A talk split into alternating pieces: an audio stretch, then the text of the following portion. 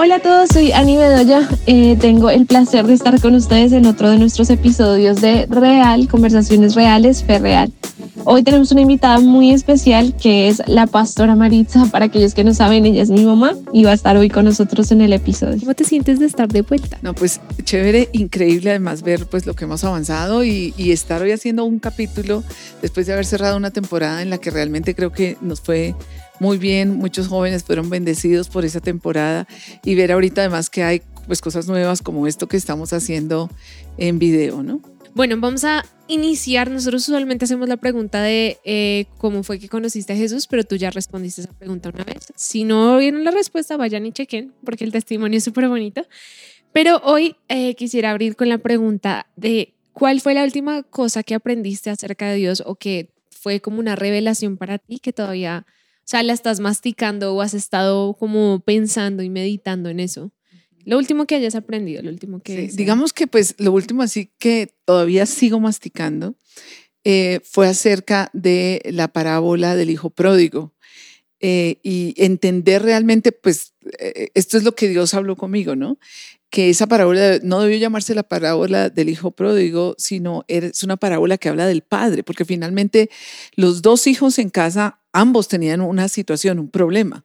El uno pues se fue, pero el otro es el que se queda y, para mí fue tan revelador después de tantos años de haber leído esa escritura, eh, ver que el hijo que se queda dice que él servía a su papá, pero cuando viene a casa y se enoja porque el otro hermano le mataron el cordero, le hicieron fiesta, entonces su actitud refleja que él pensaba que ese servicio lo hacía merecedor de algo. Y su papá lo que le dice es, todo lo que tengo es tuyo.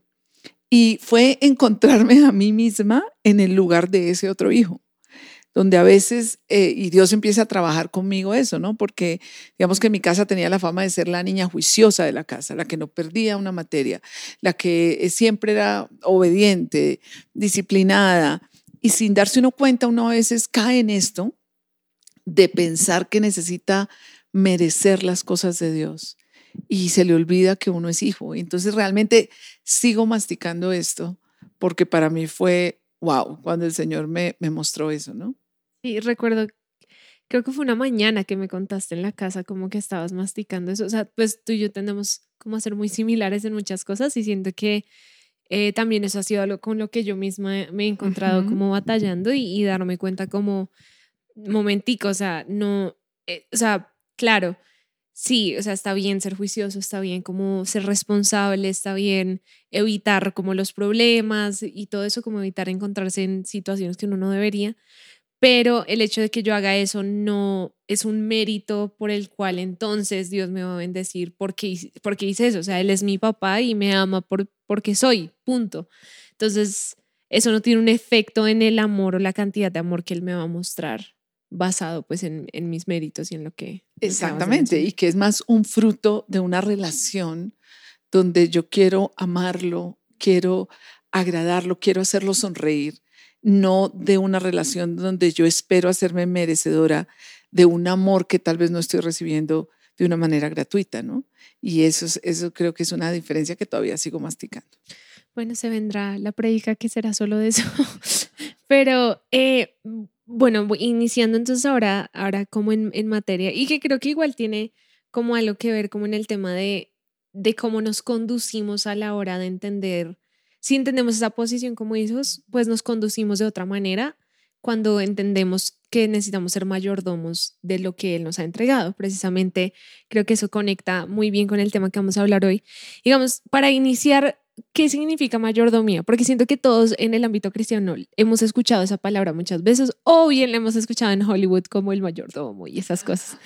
Pero, pero ¿qué significa esa palabra? O sea, arranquemos por ahí. ¿Qué es mayordomía? ¿Por qué la mencionan tanto? ¿Cuál es la importancia de eso? Sí, pues fíjate que si uno va secularmente al diccionario, pues es hasta un poquito graciosa la definición porque habla del esclavo, o, sea, ah, o el, siervo de un señor que le va a administrar la casa. Así es como muy... Ahora, desde el sentido bíblico, realmente de lo que habla la palabra mayordomía es de ser administradores de todo lo que hemos recibido de Dios. ¿sí? Y, y administrador es alguien que maneja bien los recursos que tiene. o sea, un buen administrador, ¿no? Porque también los hay malos, pero, pero un buen administrador es quien maneja bien los recursos que tiene. Y creo que, digamos, en términos de mayordomía, creo que la mayordomía parte del hecho de poder reconocer lo que uno tiene. Si tú no piensas que tienes nada, no pues tienes nada, que administrar. ¿Sí me entiendes? O sea, que parte de una base de reconocer algo, ¿no? De que, de que algo me ha sido confiado, me ha sido dado para manejarlo, para usarlo, para disfrutarlo, ¿sí? Pero también necesito reconocer, entonces, primero que me ha sido dado y segundo, ¿qué es lo que tengo? ¿Sí? Diría que eso es más o menos como la definición. No, y que también creo que un punto clave que acabas de decir demanda del reconocimiento de que algo me ha sido entregado. O sea, porque si no, obviamente, pues uno se conduce como si no hubiera responsabilidad de nada.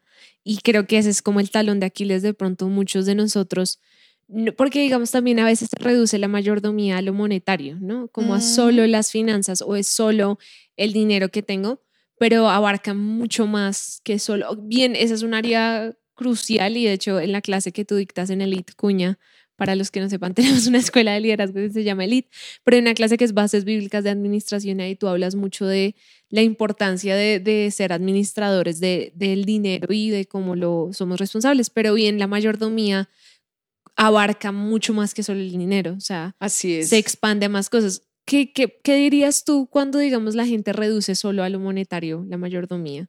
La verdad que te estás, pidiendo, te estás perdiendo de varias cosas. Tú dijiste una cosa clave que me gustó mucho y es que obviamente si tú no reconoces que te ha sido dado, porque el mayordomo, digamos, es desde el, desde el diccionario, ¿cierto? Es un alguien que yo consigo para que administre una serie de recursos que de todas formas, digamos, no son absolutamente propios.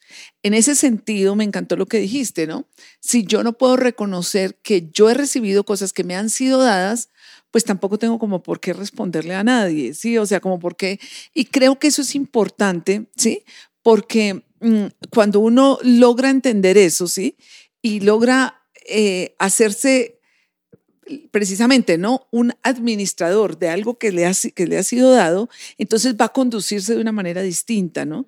Y creo que eso es, eso, creo que eso es importante. Ahora, la pregunta que me acabaste de hacer, porque me, me, me, distraje con este pedazo, era exactamente cuál. O sea, ¿qué, ¿qué dirías cuando la gente pues se reduce a solo lo monetario? A solo lo monetario. Exacto, lo que dije, ¿no? Se están perdiendo de mucho más. Porque a ti y a mí no solo se nos dan recursos económicos o producimos recursos económicos, sino que se nos han dado talentos, se nos ha dado familia, se nos han dado, eh, o sea, tiempo, el tiempo, por ejemplo, que es un bien que no se recupera, o sea, es, es, eso, es, eso es tremendo, ¿no? Entonces creo que eh, entender que abarca mucho más, por decirlo de otra forma, pues abarca toda mi vida mi vida misma es un regalo para ser administrado, ¿no? Y que creo que, o sea, de todo lo que mencionaste, creo que una de las cosas que hoy en día, siendo que todo el tiempo todo está luchando por esa cosa, es nuestro tiempo. Y lo que decías es un bien que no, ¿cómo fue que lo dijiste? Un bien que no... Que no se recupera, o sea, que no, se, recupera, o sea, una vez pasa, pasó. Pasó el tiempo, o sea, ya no... Y que creo que hoy en día también hemos sido muy robados de eso, entonces digamos, pues hay gente a la que se le está pasando la vida y como que está estancada de pronto en algo, como mañana lo puedo hacer, o sea, mañana habrá tiempo para eso, mañana, pero los años están pasando, el tiempo está corriendo y obviamente la, la energía física es diferente, las oportunidades son diferentes, y no diciendo que Dios no puede hacer algo contigo si ya eres mucho mayor, Dios puede hacer lo que quiera. O si te has equivocado, Dios puede hacer cualquier cosa. Pero digamos, creo que hay como una pereza que, con, que viene de esa falta de entendimiento de la mayordomía del tiempo. Como, porque creo que, que esa procrastinación nace también de esa, de esa falta de entendimiento de yo necesito administrar el tiempo que Él me ha dado en esta tierra. Ahorita que hablas de administrar, fíjate que mientras estábamos, pues esta semana, no sé cuándo saldrá el podcast, pero esta semana estuvimos en, en Colorado y, y, escuchamos una historia tan tremenda, ¿no? Este pastor decía que durante el COVID él murió eh, o sea, tuvo varios momentos donde él realmente murió y salió de su cuerpo y todo. Y decía que en un momento él salió de su cuerpo y estaba en la presencia del Señor. Y, y el Señor le dice, tú no has terminado. Y él dice, yo por mí tenía la sensación de quedarme allí, pero escuchar, tú no has terminado, dijo, para mí fue algo que me sacudió. Dijo, porque entonces regresé y le dije, Señor, eh, pues cuando él estaba ahí, le dijo, Señor, dame la oportunidad de, hacerlo y terminarlo bien. Y dice que él regresó y dice, pero la próxima vez que yo me vea cara a cara con él, quiero escuchar las palabras buen siervo y fiel. Y me pareció vasto, porque ahorita decías algo, ¿no? Uno no se da cuenta del tiempo que pasa, o sea, de la vida que pasa. Y alguien dijo alguna vez, y esto me encantó, esta vida no es un ensayo, esta es. O sea, no es como una obra de teatro que yo ensayo y después de que veo cuáles errores fueron los que cometí, repito para que me salga bien. O sea, no, cada día se está descontando de mi vida. Entonces, cómo usamos cada día va a ser importante, ¿no? Y que también la conciencia de que cada día, o sea, puede que parezca como, ay, es solo hoy, pero la sumatoria de esos días va a generar un resultado. Hay un quote también de C.S. Lewis que dice, que dice como no es una locura, como día tras día parece que nada cambia, pero cuando miras atrás todo ha cambiado. Y digamos, eso, eso es tremendo porque obviamente uno como en el día a día dice, ah, pues hoy no, por decir un ejemplo, hoy no me levanté al gimnasio, no pasó nada, pero han pasado tres semanas, a nosotros nos ha pasado tres semanas, cuatro semanas y tipo, no, mañana vamos y ya pasó un mes. Y el tiempo que además está corriendo de una manera Exacto, o sea, se siente como que no, no sé, o sea, yo no, yo no consigo que ya sea octubre, o sea, yo decía hace dos días estábamos en campamento, no entiendo qué pasa. Sí, como, como va todo el tiempo, pero también la conciencia de que estoy construyendo día a día. O sea, porque también siento que obviamente, sin decir como no, tienes que vivir en el futuro, no, pero digamos, la conciencia de que cada día es un regalo y bien lo estoy administrando, también conlleva que sé que estoy construyendo algo, pese a que hoy, por decir así, mañana no lo vea, mis hábitos están construyendo algo a, largo, a largo plazo. Exacto. De hecho, fíjate una cosa, ¿no? Muchos nos quedamos paralizados cuando pensamos en la necesidad de cambio que tenemos y queremos cambiar todo de hoy a mañana. Entonces, ¿tú qué quieres? ¿Quieres hacer un cambio que a la vista o, al ojo parece imposible? Entonces eso te paraliza, cuando realmente el secreto del cambio está en que cada día hagas un poquito, hagas algo de pequeñito que genere un cambio, ¿no? Entonces creo que es importante eh, pues entender eso, ¿no? entender cómo eh, somos administradores de nuestros días, de nuestro tiempo. Y si fuéramos a saltar, pues porque digamos, creo que ya hemos hablado harto del tiempo, si fuéramos a saltar a la administración o la mayordomía de los dones, ¿qué dirías? Yo, eh, bueno, ahorita sé que tú también como tienes ese pasaje atravesado, pero en el pasaje de la parábola de los talentos, de los dones, de los talentos. Sí, de los talentos. Ajá. Em, yo estaba leyendo eso el otro día y me acuerdo que haciendo mi devocional pues leí la parte donde pues está el siervo que escondió el talento y fue como no, me daba miedo que tú volvieras y lo pidieras y yo lo hubiera perdido y que el, el amo le dice como, como, pero es fuerte lo que le dice, le dice como siervo, como irresponsable o lo que sea y, le dice como, o sea, le quita a él lo que le había dado y se lo da a otra persona.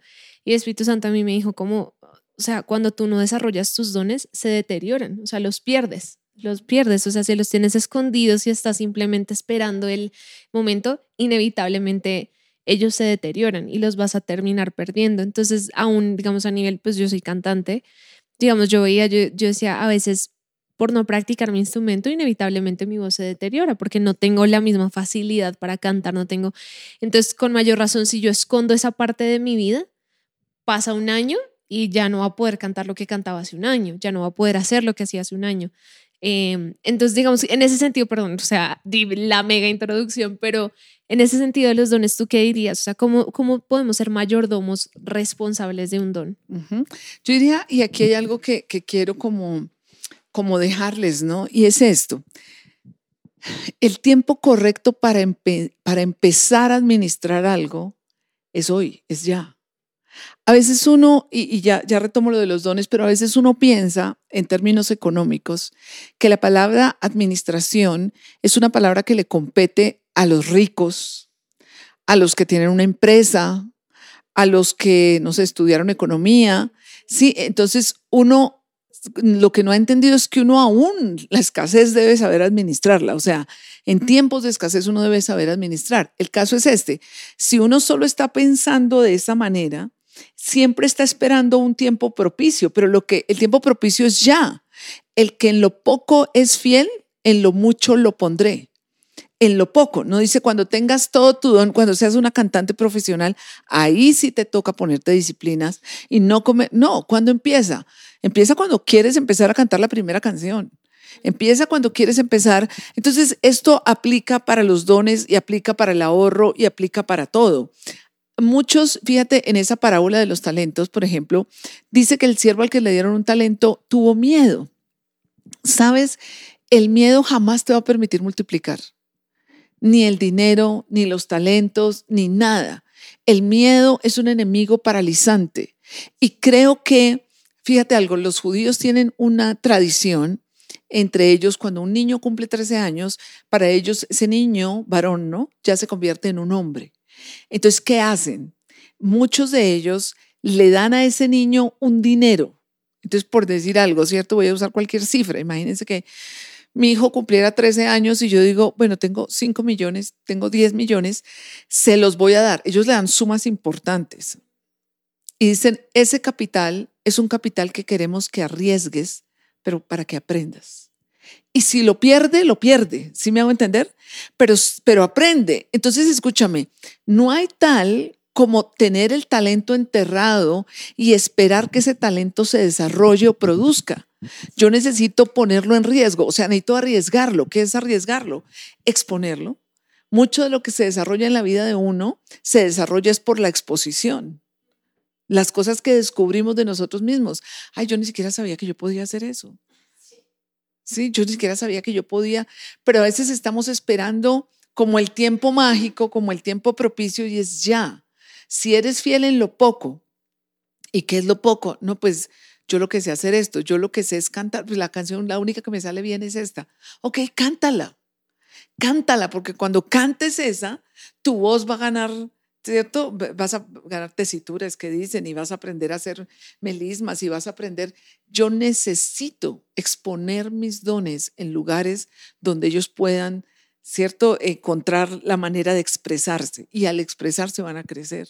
Y que creo que dijiste algo muy importante y es, o sea, parte de la mayordomía también es pasar por encima del temor a fracasar, pues porque si realmente quiero desarrollar al potencial algo, aún, o sea, para una persona que, que está pensando en casarse, o sea, eso es tomar un riesgo, o sea, tomar un riesgo, ahorita Yara y Santiago se, se comprometieron y, digamos, eso es un, tomar un riesgo de vamos a arrancar nuestra propia familia, o sea, vamos a arrancar nuestra propia vida, pero si están atascados por el miedo, nunca van a tomar el riesgo de construir lo que sigue y, y pues Dios lo que les entregará a ellos juntos.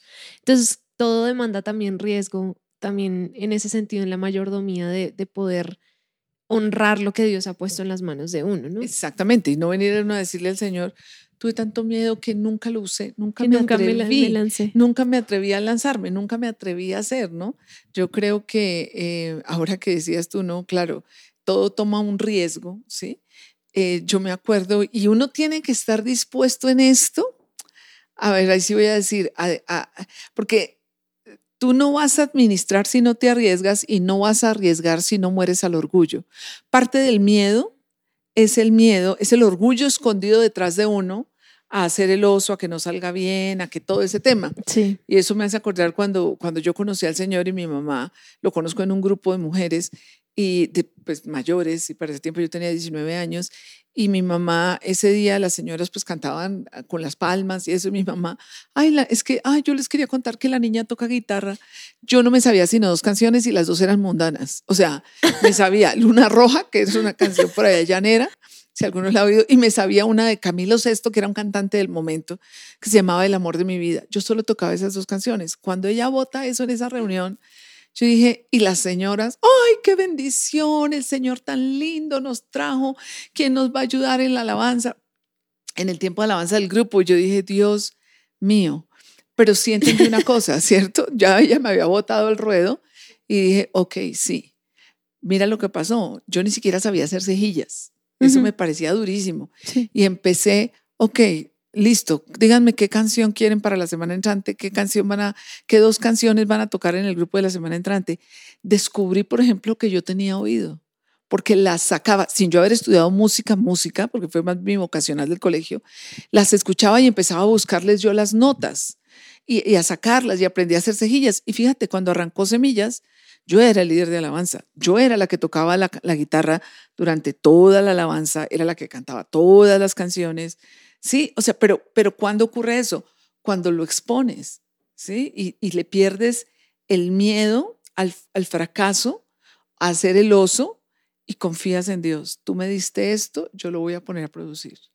Así es, y que creo que, que también, y creo que muchos se pueden identificar con eso, como a veces el miedo a fracasar es tan paralizante que pues uno nunca se lanza, o sea, y, y obviamente eso es deshonrar, digamos, lo que Dios le confió a uno, porque pues si te lo dio por algo será, o sea, y digamos, Fabi también decía, un día que yo estaba hablando con él y decía como, y creo que también lo dijo en una prédica, pero Fabi dijo, o sea, lo que Dios me ha dado a mí no es como, ah, es que yo soy, si yo no estoy, entonces no se va a hacer. Y Fabi decía, no, o sea, Dios, yo no voy a ser un inconveniente para Dios y Dios va a conseguir aquel que le diga que sí. Pero dijo, pero probablemente me necesita a mí para que quede de cierta manera, porque en el ADN mío va a quedar de cierta manera, en el ADN tuyo va a quedar de cierta manera. Entonces, si él te está invitando a participar y a ser parte es porque quiere que ese ADN tuyo, bien mucha gente puede hacer lo mismo, va a tener el ADN tuyo y va a quedar de cierta manera. Entonces, aún entendiendo eso, es como, pues si no me lanzo, sí, Dios puede conseguir a alguien más que le diga que sí, pero de pronto el corazón de él quiere es otra cosa, ¿sí me entiendes? O sea, como en el sentido del ADN que puede tener algo cuando pones tus dones en ese algo. Pues es que piensa en esto, ¿no? Dios es el Dios de la creación. Dios hizo todo, lo miró, dijo es bueno. Qué placer le causó a, a Dios ver el fruto de lo que Él creó, ¿sí me entiendes? Y nos llamó a participar del goce de ver el fruto que produce lo que nosotros tenemos en nuestra vida y entregamos, ¿sí me entiendes? Y eso es un gozo también. Ahora, yo creo que ese tema de la frustración, del, como decías, ¿no? El, el, miedo, el temor que te paraliza, si a ti a ese temor te, te antecede una experiencia, digámoslo, de bullying negativa, de fracaso, lo que tú no puedes permitir es que esa experiencia se vuelva el profeta de tu futuro. Tienes que empezar tú a escribir la historia y a decir, ok, Señor, tú me diste esto, yo lo voy a poner al servicio y, tú verás qué haces con esto, ¿no? De que también ahorita que acabas de decir eso es, a veces cuando han sido por experiencias que de pronto uno ha tenido, em, o sea, no sé por qué, pero vino esta conexión como cuando tú hablas del duelo y que el duelo es algo como que, o sea, que cuando pasó lo de tu papá, tú dijiste, como es que si yo suelto esto es como si no me hubiera importado. Entonces siento que a veces nos aferramos al temor por algo que pasó, como diciendo, es que si yo suelto esto me toca lanzarme. Si me entiendes, entonces automáticamente esa experiencia que en algún momento tuvimos se convirtió fue en una, mule, en una muleta que no queremos soltar. O sea, como la excusa perfecta para decir no lo puedo hacer. O sea, no, no, y de pronto Dios está diciendo como entrégame esa experiencia y todo bien. O sea, como déjame redimir esa experiencia en algo que pueda sacarte adelante. Y de hecho esta mañana estaba viendo un clip que decía, estaban hablando como Dios nunca ha dicho como, o sea, nunca ha hablado como, no, pues tus inseguridades están, pero vale, vale cinco, no pasa nada, sino que él está diciendo como la respuesta no eres tú, soy yo. Entonces decía como cuando Moisés tenía, él era como era tartamudo, Decía, uno necesito de alguien más, pero dos, Dios no fue como, no, pues no eres tartamudo, eso no es cierto. Fue como, sí, era una debilidad que él tenía, pero era como, confía en que yo te llamé, yo te dije que te iba a usar, punto. O sea, si esa es tu debilidad, relájate, como yo voy a, uno, a rodearte con la gente correcta, pero dos, también la respuesta es apuntándose a él mismo, no a uno mismo, como pues no, hay lugares donde uno va a ser débil, los que tendemos a ser extremadamente perfeccionistas. Eso es una debilidad también, o sea, así como porque uno chequea todo 17 veces, o sea, es una debilidad en sí, pero también Dios puede entrar ahí y como uno mirarlo a Él y decir, aún con mis debilidades me llamaste. O sea, no es como que él las omite y las tapa con un dedo y es como, no, no existen. No, o sea, es como las tienes, pero la respuesta soy yo para esos pedazos. O sea, para eso me necesitas es como a mí. le dijo a Pablo, ¿no? En, en tu debilidad es que tú vas a ver mi mano, o sea, la gloria de Dios la vas a ver ahí. O sea, Dios va a hacer cosas, Dios va... Y fíjate una cosa, ¿no? Con este tema de los dones y los talentos, lo que tú no dejas caer en la tierra, porque una semilla es una semilla, hasta que la dejas caer en la tierra se convierte en un árbol. ¿Sí me entiendes? ¿Y a qué me refiero con esto? Lo que guardas se va a mantener en el estado infante en el que lo tienes. Mm. Lo que plantas y lo que expones va a crecer hasta convertirse en un árbol, ¿cierto? Que va a producir un fruto de eso que Dios te dio que pueda tocar la vida de mucha gente. No, y que también ahorita con esa misma analogía que dijiste, o sea, la semilla tiene que caer en la tierra, se tiene que ensuciar. Y que creo que a veces no caemos en cuenta de que eso es parte del proceso, o sea, que van a haber momentos donde vas a mirarte y vas a decir, ¿qué hago aquí? O sea, no entiendo qué hago aquí. No, o momentos donde, donde vas a encontrar resistencia. Sí, yo esta mañana, ¿te acuerdas que les contaba en el staff que me pareció brutal porque alguien contaba que, y yo nunca había pensado en eso, cuando tú plantas la semilla en la tierra, la tierra le hace resistencia a la semilla. Sí, la nutre, sí, la protege, sí, la cuida, pero a la vez le hace resistencia, que si no hiciera la resistencia porque la plantita tiene que romper a través de la tierra, necesita fuerza, necesita crecer, y eso es lo que le va a permitir sostenerse cuando vienen los vientos. Entonces a veces uno quiere, no quiero intentarlo, pero que todo sea fácil, donde yo encuentre resistencia, entonces yo no debería cantar, entonces yo no debería hacer, entonces es que yo pinté y se me corrió la pintura, entonces yo no debería pintar, o sea yo creo que es parte de, desarrollar un don, ¿no? Es parte de que a medida que uno lo hace, por ejemplo, yo hace dos años, la última vez que fui a Texas, hace dos años fue que yo arranqué el tema de las acuarelas con Kayla y fue una bobada que hice con una amiga, o sea, em, pero uno descubrí que era algo que me gustaba hacer y era como un hobby chévere que para mí era descanso. Y pues yo se continué haciéndolo acá y yo veo como mi primera acuarela y lo que hago ahorita, yo digo como yo no he tenido ni una sola clase, ha sido empírico, pero nada más practicándolo y como lanzándome a arriesgarme a hacer como algo que me parece bonito y obviamente han salido unas horribles, pero, pero digamos, sin esas horribles no tendría, digamos, ayer le mostré a mi mamá un árbol como otoñal que había hecho y le metí acuarelas metalizadas y todo y yo veía eso, yo decía, hace dos años jamás en la vida hubiera pensado que lograría hacer una cosa tan bonita, pero, pero se trata de eso, o sea, si uno no, no toma riesgos y que eso es también mayordomía, o sea, decir como sí, o sea, como creértelas que te confío algo en las manos, que volvemos a nuestro primer punto, o sea, salvo que yo reconozca que sí ha puesto algo en mi mano, pues tampoco le voy a poner a producir fruto, porque sigo pensando que no tengo nada con qué producir fruto. Reconocer, ¿no? Exacto, exacto. Entonces, um, yendo de ese tema, ¿en qué otra área consideras tú que la gente a veces no cree que tiene que como ser mayordomo de eso? y por eso pues termina metiéndose en líos. Pues yo creo, o sea, hablamos del tiempo, ¿cierto? Hablamos de los dones, hablamos de las relaciones. Ah, las relaciones hay que administrarlas. A veces nosotros caemos en codependencias caemos en eh, relaciones narcisistas, tóxicas, de porque no administramos.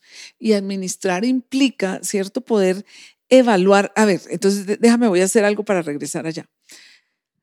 Esta palabra administración, obviamente, o mayordomía, se, se relaciona mucho también con el tema de dinero. ¿sí? Cuando yo enseño la clase que mencionabas, enseño que y entonces voy a decir esto, ¿cierto? Tal vez muchos de los que nos escuchen al otro lado sean jóvenes, algunos estarán trabajando ya, otros estarán en colegio, unos dicen, pues yo no tengo que administrar, o sea, a mí me dan una mesada. Exacto, tienes que administrar la mesada. 100%. Y entonces digo, eh, eh, en esa clase parto diciéndoles esto, ¿no? O no parto diciéndoles esto, es parte en algún punto de la clase. La gente cree que para administrar el dinero necesita manejar listas de gastos pero una lista de gastos no es un presupuesto. Si tú quieres administrar bien, necesitas presupuestar. ¿Qué quiero decir? Nadie coge a alguien y le dice, hágame una casa y bueno, váyame diciendo cuánto vale. No, usted dice, venga, muéstrame los planos, dígame cuánto puede costar. Yo miro si puedo tener ese dinero. No, mire, entonces no le hagamos piscina en el jardín porque no tengo para la piscina, dejémoslo jardín. O sea, y uno lo hace con qué idea? Con la idea de presupuestar, ¿sí? Entonces, cuando hablamos de dinero, hablamos de que un presupuesto se hace donde yo estimo unos gastos. Entonces, yo recibo la mesada y digo, o tengo ya pues los que ya están eh, produciendo con un salario.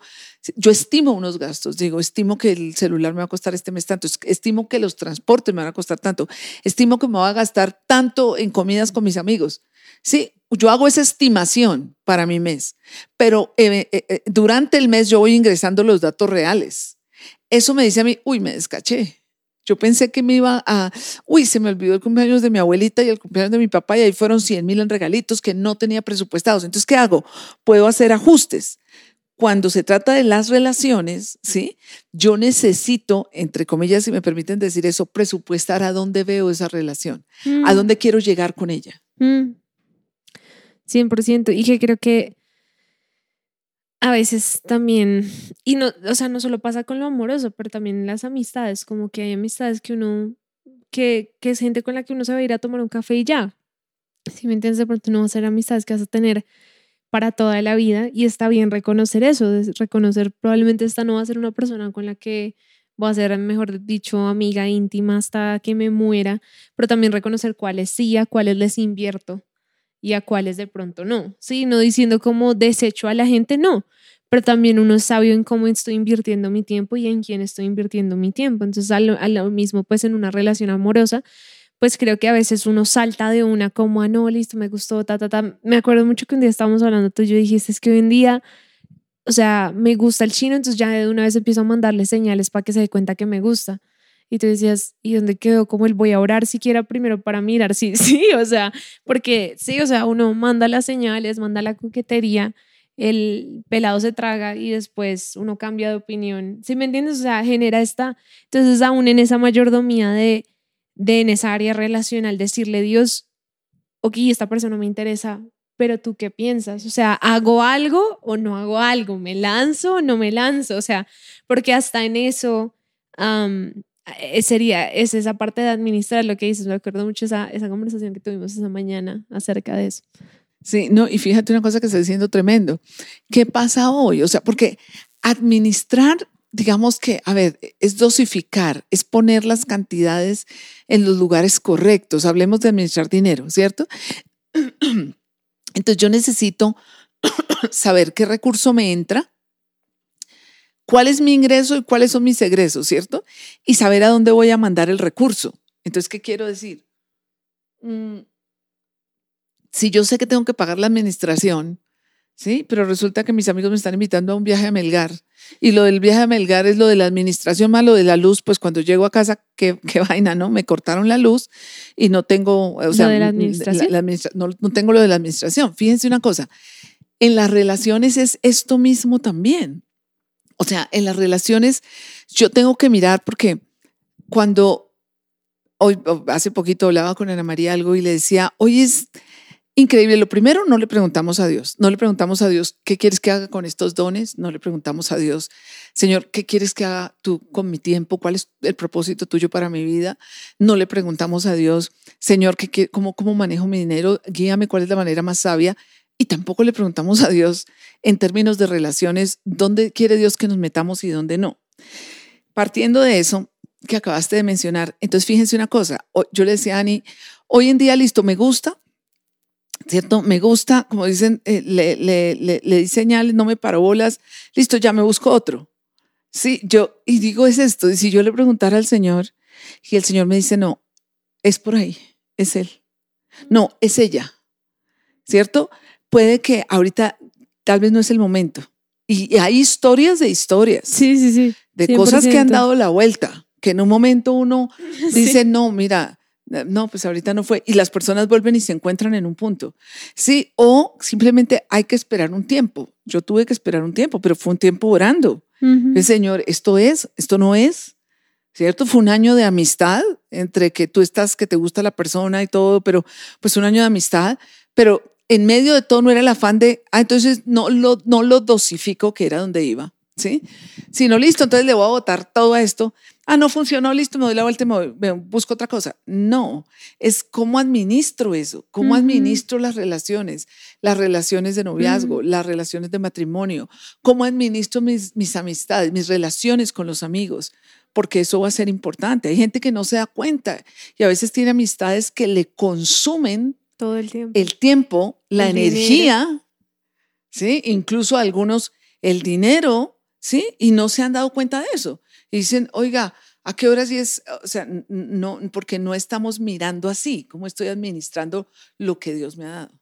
No, y que también dijiste algo, o sea, eso me quedó sonando como en el a veces uno suelta muy rápido precisamente porque no le preguntó a él primero, aún, y, o sea, sacándolo de las relaciones, de pronto Dios te dio un sueño de una cosa en particular que necesitas hacer, tomaste un paso y de pronto esa puerta se cerró, entonces abortas completamente el sueño, pero de pronto no era el sueño, era la puerta que tocaste, la primera, entonces aún en ese sentido y en lo de las relaciones, o sea, bueno, lo que dijiste, este man no me paró bolas o lo que sea, o esta vieja no me paró bolas o lo que sea, em, en Colombia eso significa no me puso atención por si hay alguien de otro país.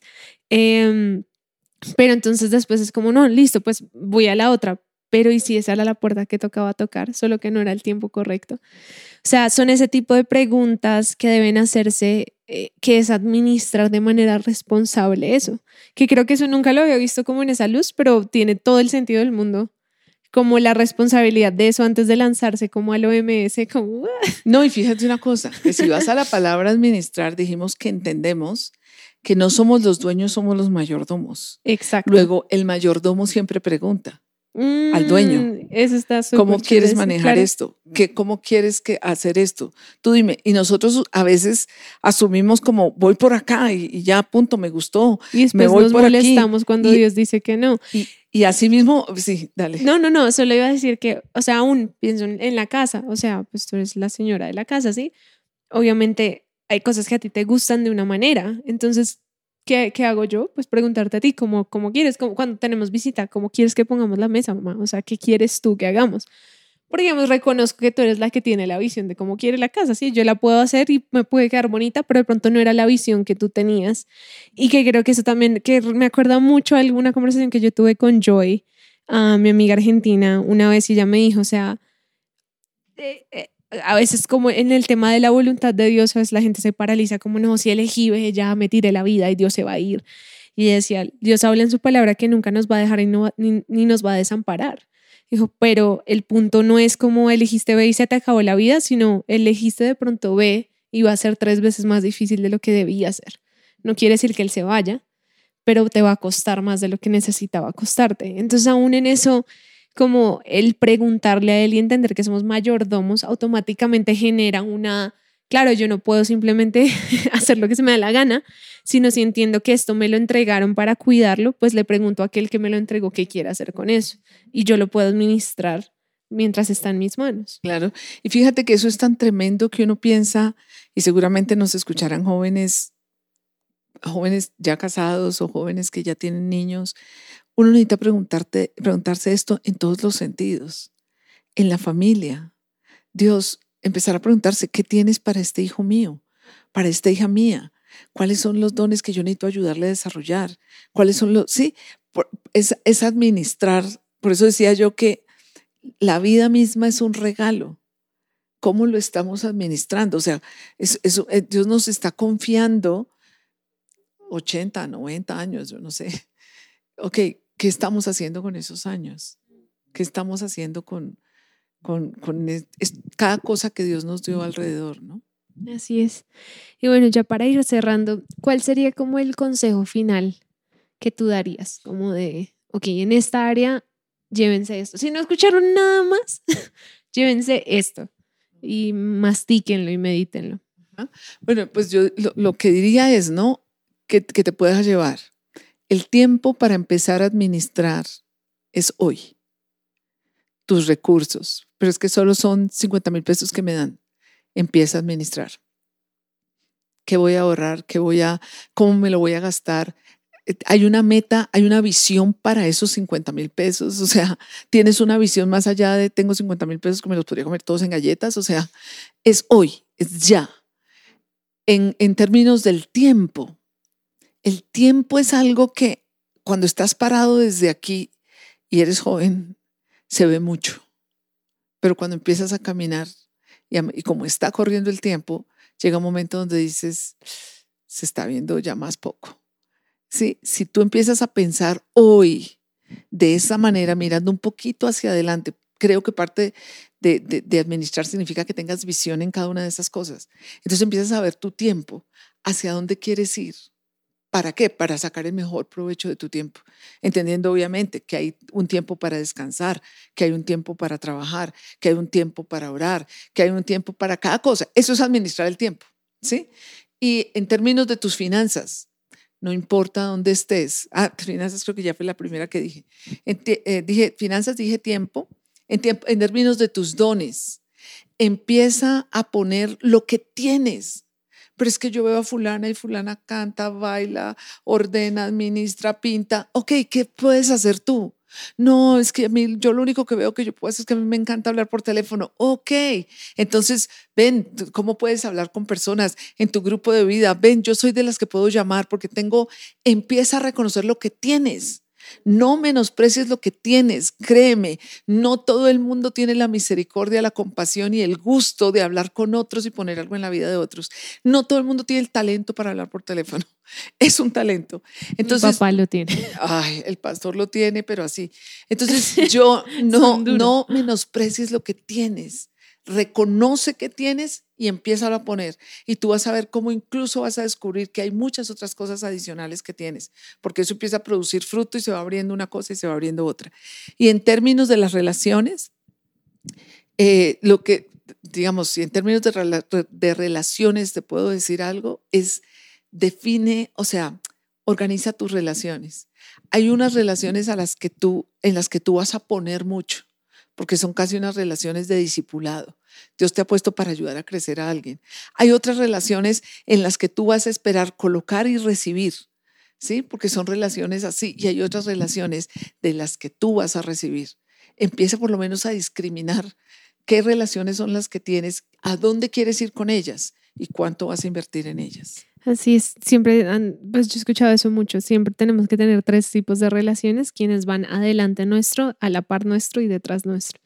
Entonces, dicho eso, pues, ¿por qué no oramos? y cerramos nuestro capítulo de hoy. Gracias a todos por conectarse, nos encanta tenerlos y les esperamos en el siguiente capítulo. Recuerden que se viene nuestra conferencia de final de año más profundo, 24 y 25 de noviembre. Ya podemos comprar nuestras boletas en la página web semillasdevida.com.